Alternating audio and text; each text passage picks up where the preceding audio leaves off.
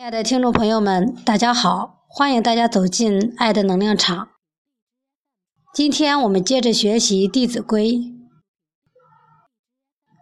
凡取与，贵分晓；予亦多，取亦少。将家人，先问己；己不欲，即速已。译文。无论是从别人手里得到东西，还是把东西给予别人，都要分得清清楚楚。给予别人的应该多些，获取别人的应该少些。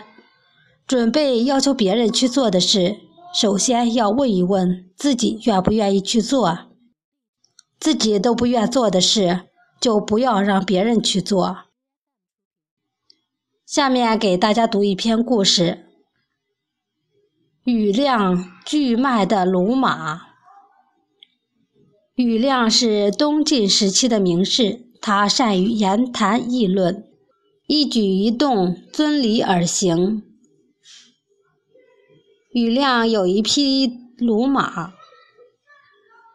马的额上有白色斑点，古人认为这种马防主。下官银浩于是苦口婆心地劝羽亮将这匹马卖掉，再换一匹。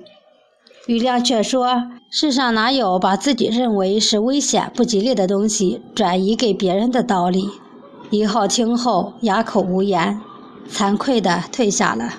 今天的《弟子规》就学到这里，谢谢大家的收听，我们下次再见。